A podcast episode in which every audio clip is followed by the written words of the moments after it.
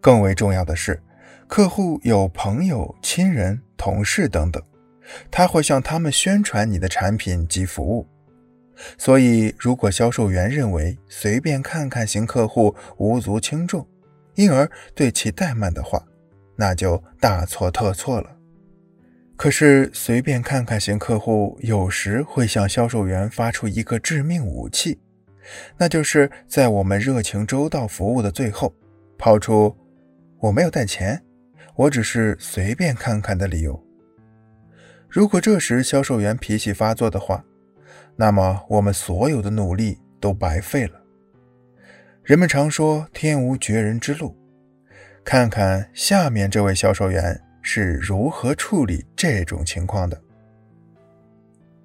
我是一名汽车推销员，常常会有客户在店里转来转去的看车。尽管我做了大量推销工作，他们却借口没有带现金、信用卡或空白支票。不肯付一笔定金。我要是花了一个小时左右的时间进行推销，而客户还这样的话，我是不会心甘情愿地放他离去的。因为一旦离开，他就很可能再也不回来了，我的努力也就白费了。面对这种情况，我会说：“弗雷德，没有问题，我和您一样，有很多次也忘了带钱。”然后我稍微停顿一会儿，观察到客户有种如释重负的感觉。他带了钱，我会接着说：“事实上，您不需要带一分钱，因为您的承诺是最重要的。”接下来，我会让客户先签一张订购汽车的单据。等他签完名，我会强调说：“我这个人往往能给别人留下不错的第一印象。我知道。”客户们是不会让我失望的。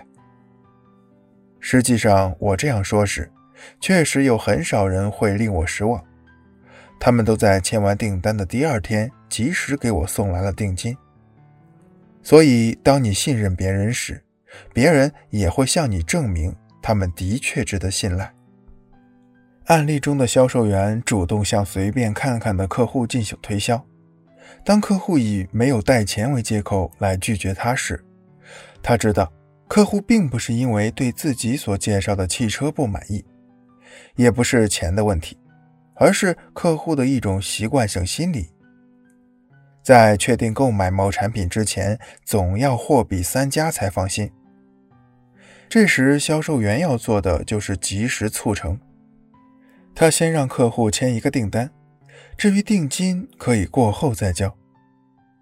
由于客户除了没带钱的原因，再没有找出其他拒绝的理由，所以只好遵从销售员的建议，然后进一步利用“当你信任别人时，别人也会向你证明他们的确值得信赖”的心理学原理，对客户表示出自己的信任，并赞扬客户是一个遵守承诺、不会令他失望的人。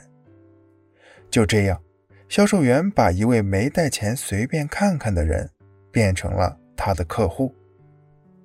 面对一些来去匆匆的客户，每个销售员都会有抓狂的感觉：是客户的时间宝贵，还是我的产品介绍不够吸引人？又或者客户真的不需要这类产品？其实，销售员完全没有必要产生那么大的心理压力。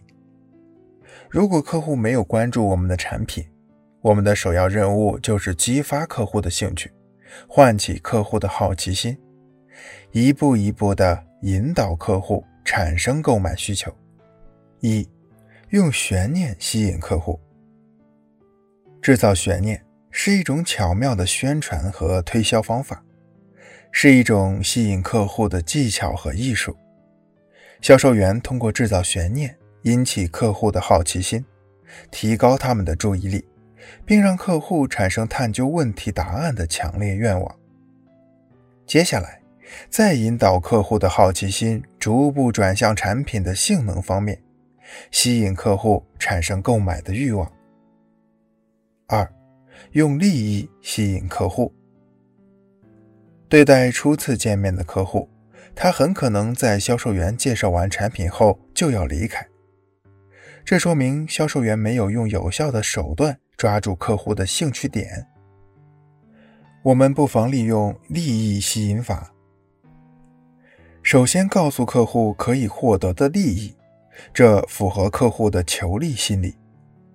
用利益作为吸引客户的切入点，是一种比较实在的方法，它更直接也更有效。销售员首先要把购买这款产品的好处告诉客户，是否打折促销，是否有相关赠品等，从而引发客户的兴趣，增加客户进一步了解产品的愿望。三，用参与吸引客户。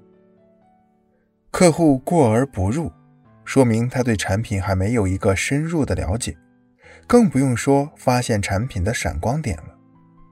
如果销售员能够用参与的方式吸引客户，在简单的产品描述之后，创造一切机会让客户参与到体验活动中，那么客户就很容易联想到拥有产品后给自己带来的益处。这样，销售员不费吹灰之力就能与客户达成交易了。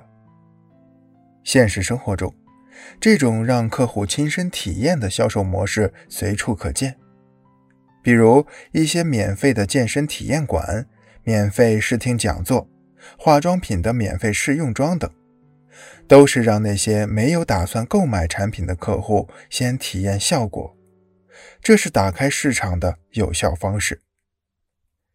销售员在向客户推销产品时，要充分利用产品体验这一有力武器。吸引更多的客户来了解产品，从而提升推销效果，提高销售业绩。四、节省客户的时间。也许对那些来去匆匆的客户，他们的时间都是非常宝贵的，不忍心浪费一分一秒在你的产品介绍上。这时，销售员想要抓住他们的注意力。就要本着为他们节省时间的宗旨，争取赢得他们对你的好感。本节已经播讲完毕，感谢您的收听，我们下节再见。如果主播讲的内容对你有帮助，欢迎订阅、评论。如果有对主播想说的话，也可以加入本节标题上主播的粉丝群。